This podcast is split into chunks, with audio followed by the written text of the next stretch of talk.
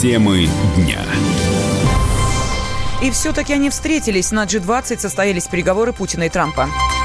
Крым ваш. Порошенко считает, что Европа готова признать статус полуострова. Не нужен нам доллар заморский. Во взаиморасчетах России и Китай перешли на национальные валюты. Хвостатые терапевты, как котики, влияют на мужское здоровье. Здравствуйте, в студии Елена Афонина о главных событиях дня в течение ближайшего часа. На полях саммита G20 в Осаке прошла встреча Владимира Путина и Дональда Трампа. Переговоры лидеров России и США продлились почти полтора часа. Президенты заявили, что в улучшении отношений Кремля и Вашингтона заинтересован весь мир. Ну а на прямой связи со студией из Японии наш специальный корреспондент Дмитрий Смирнов. Дима, здравствуй. Да, добрый, добрый вечер уже. 18.00 в Осаке сейчас. Да, э, скажи, пожалуйста, э, какие темы успели обсудить главы государств? Потому что информация об этом просачивается, но хочет услышать это от тебя. Ну, она не так, чтобы особо просачивается. Там э, вот только-только Твиттер, вернее, сразу после встречи Белого дома сообщил, что обсуждали Иран, Украину, Венесуэлу и Сирию. А вот сейчас вышли члены российской делегации Юрий Ушаков, помощник президента, и рассказывает журналистам, что, например, а, Владимир Путин пригласил Дональда Трампа не больше, не меньше, как на 75-летие победы Великой Отечественной войны с 9 мая следующего года, что обсуждали в том числе, конечно, вот все перечисленные темы, но еще и э, говорили, как сказал Ушаков, на тему, кто понес большие потери в Великой Отечественной, то есть во Второй мировой кто, э, какая страна вот, принесла на этот Алтай. Вот такая неожиданная была, был поворот. А, Дим, но скажи, пожалуйста, вот то, что присутствовали или не присутствовали на этой встрече, и родственники Дональда Трампа, действительно так? Его дочь, зять были, не были там? Да, были, и Иван Трамп и Джаред Кушнер, он в статусе советника президента, они присутствовали на встрече, не знаю, такой политический туризм у них попросились посмотреть на э, президента России, или может они какую-то функциональную нагрузку, если не знаю. Но вот Владимир Путин, отходя вот э, здоровые с членами американской делегации, пожал обоим руки. В общем, все было очень по чину. Встретился с родственниками. А, ну и так по-родственному... А, Э, президент э, Америки эм, нашего президента по спине так похлопал, говорят. Э, был такой эпизод или не было? Ну, там было не так, чтобы по спине, а ага. это во время, еще до начала большой двадцатки, да, официального, они вместе вышли в кулуарах, встретились, когда приехали сюда в этот конгресс-центр, э, встретились в кулуарах и вместе вышли вот к этой площадке, где должна была пройти церемония официального фотографирования, как говорят, фэмили фото, и уже вот расставаясь, расходясь на свои места, Трамп так вот хлопнул по плечу Путина, что, мол, вот еще встретимся скоро. И ну, там прошло полтора часа после первого заседания двадцатки, вот они встретились уже в официальном формате двусторонке. Да, ну и, насколько я понимаю, без э, вопроса от журналистов, э, они, как правило, их э, выкрикивают, не обошлось. Речь шла опять о вмешательстве России в американские выборы. Дональд Трамп даже пальчиком нашему президенту погрозил. Он не погрозил, там было, там, знаешь, там было очень сложно что-то расслышать, там действительно стоял такой колоссальный гвалт, американцы начали кричать на все голоса, один из самых частых вопросов был, вмешивались ли вы в выборы, говорили ли вы об этом, когда они могли говорить, только началась встреча, о вмешательстве в выборы, и Трамп там, вот что было слышно хорошо, Трамп э, повернулся к Путину и сказал, это как будто на э, вручение Оскара, вот слишком это глупо. А, вот. А, там сейчас вот муссируется, что была сказана фраза, что я вот попросил его, в смысле Путина, Трампом, не вмешиваться в выборы. Вот я этого не слышал. И коллеги, которые присутствовали, и сейчас мы даже пересматривали несколько раз запись, вот такого из уст Трампа не слышно. Мне кажется, кто-то что-то там недопонял или недослышал. Угу. Ну и э, еще один вопрос по поводу церемонии фотографирования. Э, там же тоже произошла некая рокировка. Э, наш президент должен был не на том месте стоять, где он в итоге оказался. Я не знаю, вроде все хорошо стоял. Там, знаешь, издалека не видно, где эти таблички стоят.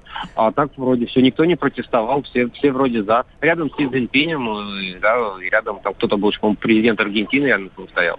Угу. Ну хорошо, уточни этот вопрос, потому что э, просочилась информация, что э, якобы у нашего президента должно было быть несколько иное место, но вот его пригласили занять именно место в первом ряду. Но, может быть, опять же, да, мы понимаем, что сейчас журналисты стараются кто во что гораздо предлагать информацию подобного толка с G20, поэтому, если что, обязательно нам об этом расскажешь. А сейчас встреча с Терезой Мэй проходит или уже завершилась? Вот сейчас она заканчивается или уже закончилась даже она началась довольно давно, больше часа назад, и лидеры отправляются на торжественный прием, э, который дает э, премьер-министр Японии Синдзо Абе в честь G20, а после этого будет еще одна двусторонка, в смысле еще одна э, пленарное заседание самого саммита. Ну и у Владимира Путина тут много двусторонних встреч, в том числе с президентом Франции и канцлером Германии, например. Спасибо. На связи с нашей студией из Японии был специальный корреспондент «Комсомольской правды» Дмитрий Смирнов. Похлопал по плечу, первым протянул руку и постоянно улыбался. Поведение Дональда Трампа на встрече с Владимиром Путиным проанализировал профайлер Алексей Филатов. Он отметил, что российский лидер держался более свободно, в отличие от американского коллеги они оба находятся в своей базовой линии поведения. Да, Трамп активно жестикулирует, проявляет инициативу, ведет себя э, активно, инициативно, хочет э, общаться, так скажем, а Владимир Путин э, действует более рефлексивно, обдуманно, э, подготовленно и скорее исходит, наверное, из принципа дзюдо, посмотрев, э, что предлагает другая страна, на это каким-то образом отреагировать э, наиболее выгодным для него образом. Видно, что э, обе стороны в хорошем настроении, обе стороны подготовлены. По лицам мы можем говорить о том, что они напряжены, и, и Трамп, и Путин, они ожидали эту встречу, готовились к ней. Но можно сказать, что Трамп более, конечно же, напряжен и сосредоточен, а Владимир Путин более расслаблен, более спокоен, меньше проявляет инициативы, поддерживает своего коллегу, да, и э, желает, чтобы все прошло именно содержательно и планомерно. По поводу рукопожатий, по поводу их фотографирования, можно сказать, что это протокол, да, и его нужно обязательно соблюдать. И шаг влево, шаг вправо достаточно неуместно. На прямой связи со студией сейчас доцент Департамента политологии финансового университета при правительстве э, России Георг Мирзаян. Э, Георг Валерьевич, здравствуйте. Э, мы вот сейчас обсуждаем да, поведение двух президентов. Мы слышали, что по этому поводу сказал профайлер Алексей Филатов, кто из них находился в большем напряжении. Я же вспоминаю совершенно другое. Вот Хельсинки, лето прошлого года, встреча двух президентов на саммите, на нее такое количество надежд возлагали. И в итоге президенты разъехались по своим странам, а отношения как были прохладными, так таковыми и остались. Вот встреча в этом году, вот буквально сегодня, может ли привести к какому-то улучшению отношений? И вообще, чего ждать от встречи двух президентов? Нет, ну, собственно, и в этом э, году они будут достаточно прохладные, и это не сильно зависит от Трампа. А, да, Дональд Трамп улыбался на встрече с Путиным, вообще бы не улыбаться, встретиться с нормальным человеком, который его хотя бы понимает и э, не критикует почем зря за все то, что делает Трамп. Ну, мы должны понимать, что несмотря на все теплое отношение к Трампу к Путину, на все уважительность в какой-то степени отношения Трампа с Путиным к Путину, а российско-американские отношения зависят не только от этих отношений, а российско-американские отношения зависят от позиции Конгресса, от позиции американских СМИ. Посмотрите на американских журналистов. Когда э, главное, что они хотели, чтобы Трамп спросил Путина на встрече двух ядерных держав, это э, вмешивался ли Путин в выборы. Это идея фикс в Соединенных Штатах. Это э, вещь, от которой, в общем-то, открещиваться нельзя. И этот, этот вопрос еще долго будет отравлять наши двусторонние отношения. Я не сомневаюсь, что сам Трамп прекрасно понимает, что никакого там вмешательства не было. И, и Трамп, конечно, поднял этот вопрос на а, встрече с Путиным, ну как поднял из серии, Владимир Владимирович, вмешивались в выборы? Нет. Окей, ладно, пошли дальше разговаривать по более важным вопросам. Но а, именно из-за крайне негативного настроя Конгресса и прессы, которые не изменились с момента Хельсинки, мы с американцами не можем ни о чем серьезном договариваться. Мы можем сверять позиции, можем как-то тет-а-тет общаться, можем высказывать друг другу какие-то свои мысли и желания, можем даже заключать какие-то не очень значительные или тем более неформализованные а, э, соглашения закулисные, но не более того, к большому сожалению. Да, сейчас Трамп чувствует себя несколько более свободно, после того, как доклад Миллера э, как бы разрушил эту фейковую историю о том, что Трамп в сговоре с Путиным э, пришел к власти. Но тем не менее, особой теплоты в российско-американских отношениях все равно не будет. Что, конечно, очень жаль, поскольку у нас с американцами очень много общих задач, очень много общих вопросов, очень много общих угроз, которые мы могли бы, конечно, решать сообща. Но, тем не менее, э, для чего тогда нужны подобные встречи? Не слишком ли большое значение мы им придаем? Ведь президенты могут по актуальным вопросам пообщаться и по телефону. Слава богу, в 21 веке живем. Но любые вам переговорщики скажут, что переговоры по телефону и переговоры глаза в глаза – совершенно разные переговоры. Слишком много угроз у нас в современном мире, слишком много вопросов, по которым дальнейшее обострение российско-американских отношений может, извините, перетечь в прямую войну. Слишком много вещей, которые нужно прояснить именно тет-а-тет. -тет не, не по телефону, который прослушивается, не тем более через какие-то прессы или публичные заявления, а просто ну, сверить часы, как говорится. В этом и есть смысл всех важнейших двусторонних переговоров. Если вы думаете, что двусторонние переговоры, это значит сели два лидера и с нуля достигли какого-то там мощнейшего переговорного прорыва, так не бывает. Пере переговорные прорывы и, э, скажем так, серьезные соглашения заключаются – готовятся месяцами. Спасибо. Доцент департамента политологии финансового университета при правительстве России Георг Мирзаян был на связи с нашей студией. Владимир Путин в преддверии саммита G20 ответил на вопросы журналистов газеты Financial Times. Слушайте интервью российского президента в эфире радио «Комсомольская правда» в 13 часов по московскому времени. Мужчина и женщина. На каждый вопрос свое мнение. Говори, говори, что ты? Почему именно сейчас? Они в 14-м, когда начали Донецк и Луганск долбать так, что пух и перья летели. Так ты сейчас-то ему зачем этот вопрос задаешь? Я задаю вопрос. Тихо. Ч. Накал страстей на радио «Комсомольская правда». Семейный подряд Норкиных в поисках истины. По будням в 9 вечера. Просто о сложном в программе «Простыми словами». Да я не Америку открываю. Я, я не понимаю, когда пожалуйста. этот беспредел закончится. Не знаю.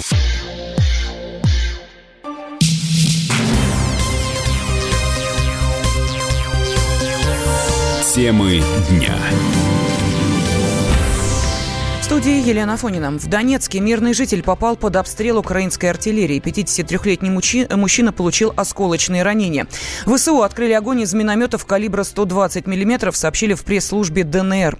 Пока украинские силовики бомбят донецкие села, в Минске готовятся к передаче военнопленных. Власти э, самопровозглашенных республик Донбасса выдадут Киеву четырех осужденных. На прямой связи со студией корреспондент «Комсомольской правды» в Донецке Никита Макаренков. Никита, здравствуй. Что известно известно о передаче пленных? Э, Елена, здравствуй. Республики Донбасс намеренно сделали жест доброй воли. Первый шаг в обмене пленными.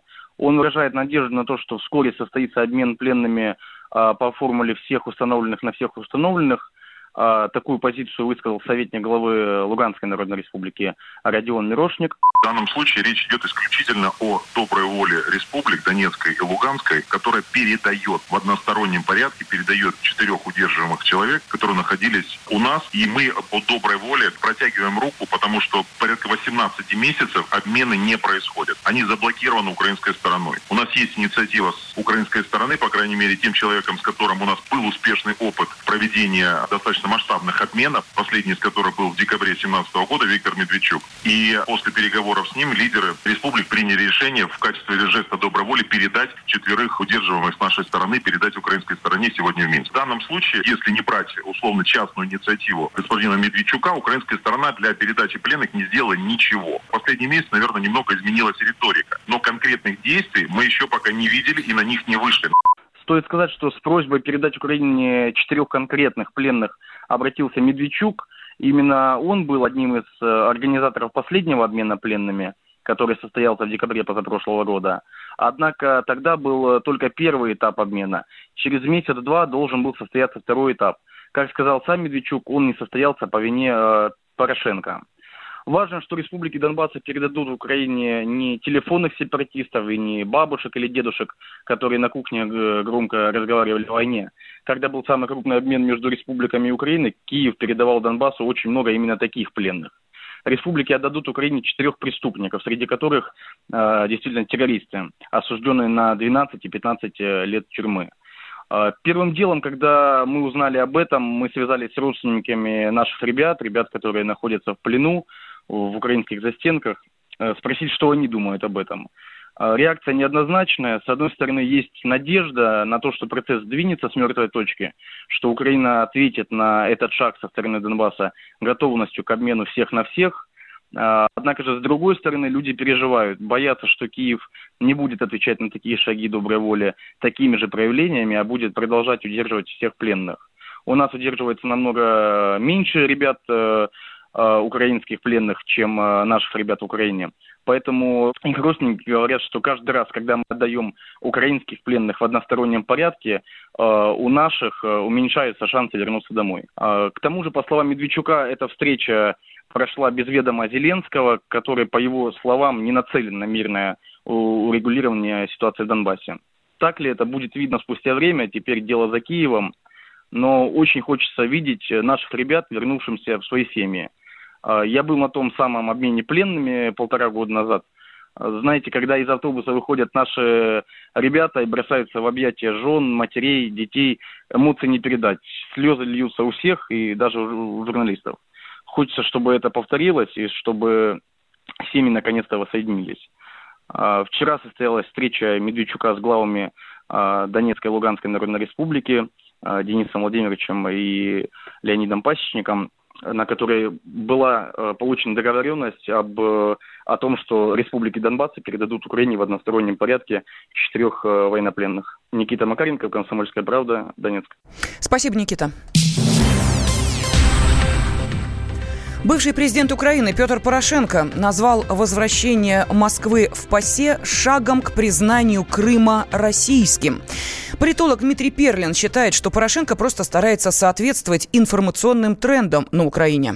Конечно же, Порошенко делает такие заявления, во-первых, попадая в тренд, общий информационный тренд на Украине, но дело в том, что он вообще перестал создавать какие-то инфоповоды.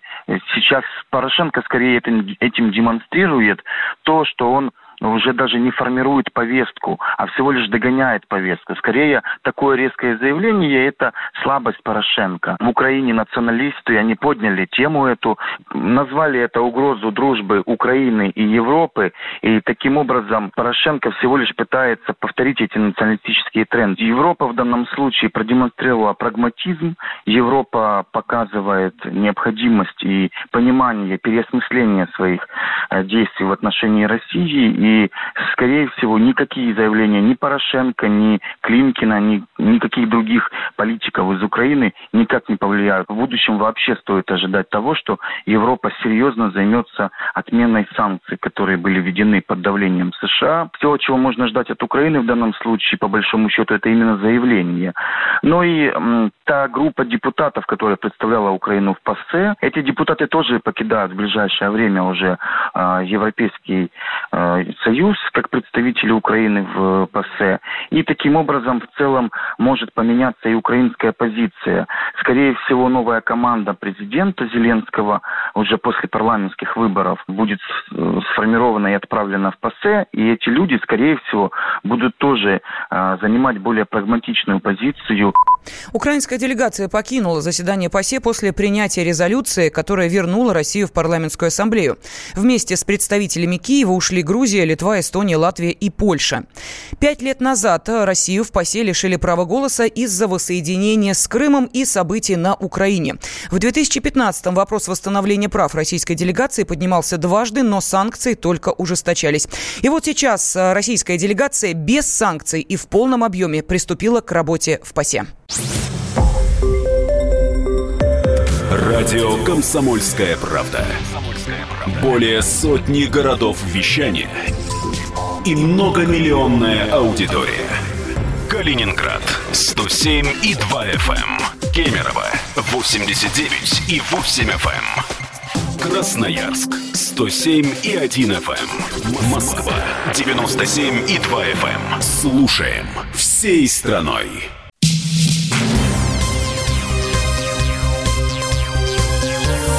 Темы дня.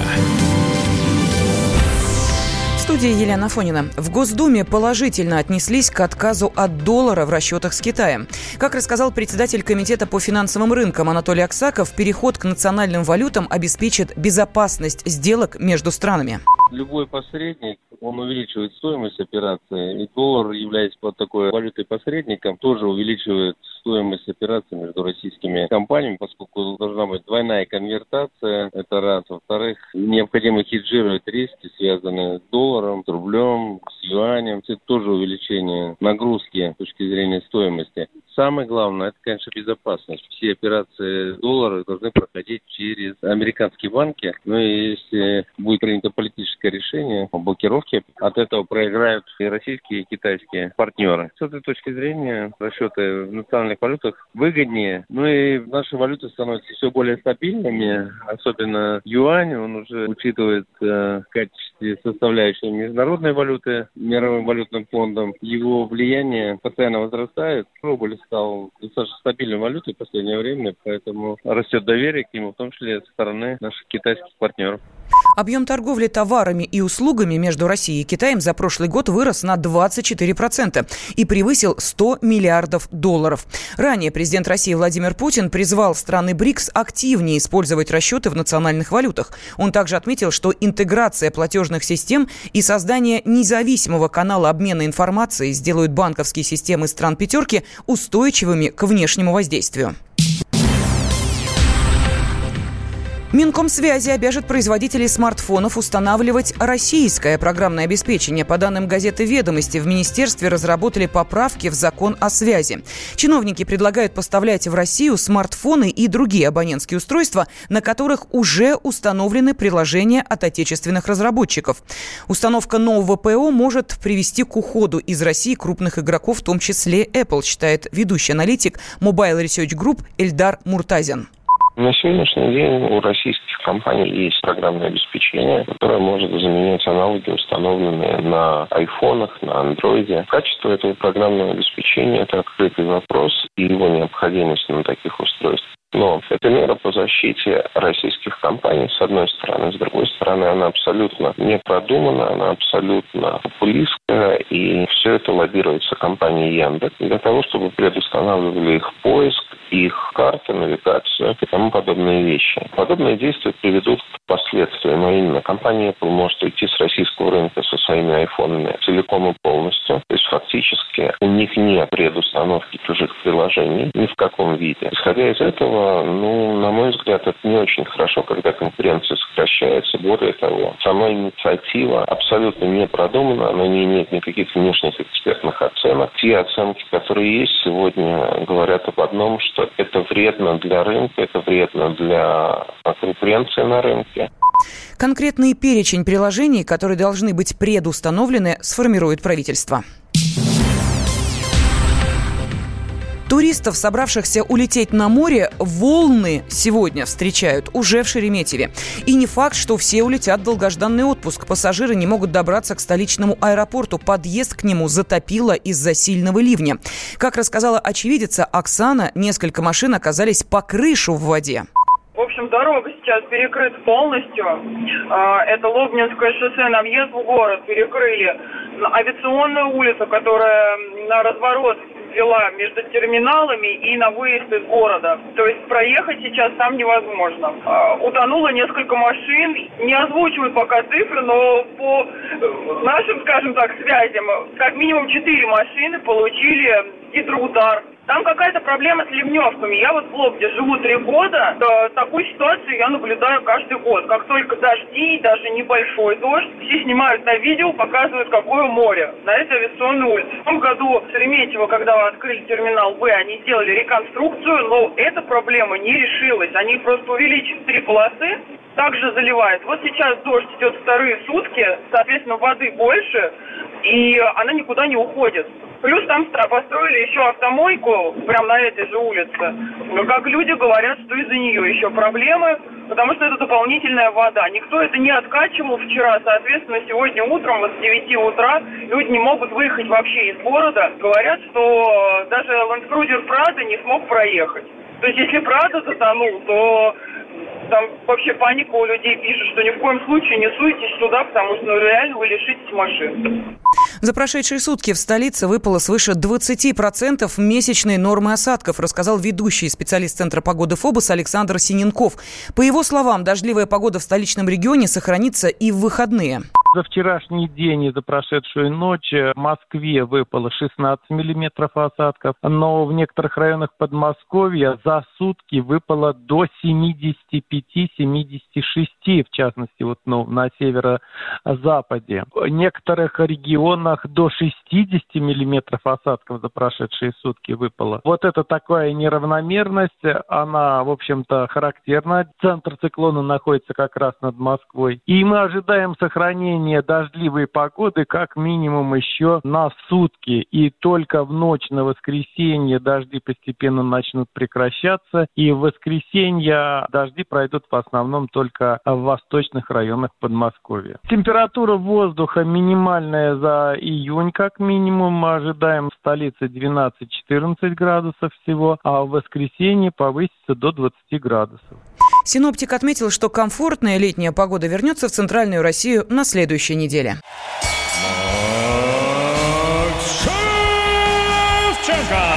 Человек с железными... Он говорит, как враг своего народа. Кулаками. Дамы и господа, приготовьте свои эмоции. Сейчас начнется настоящая Если у тебя нету денег, подыхай просто. Государство должно быть социальным.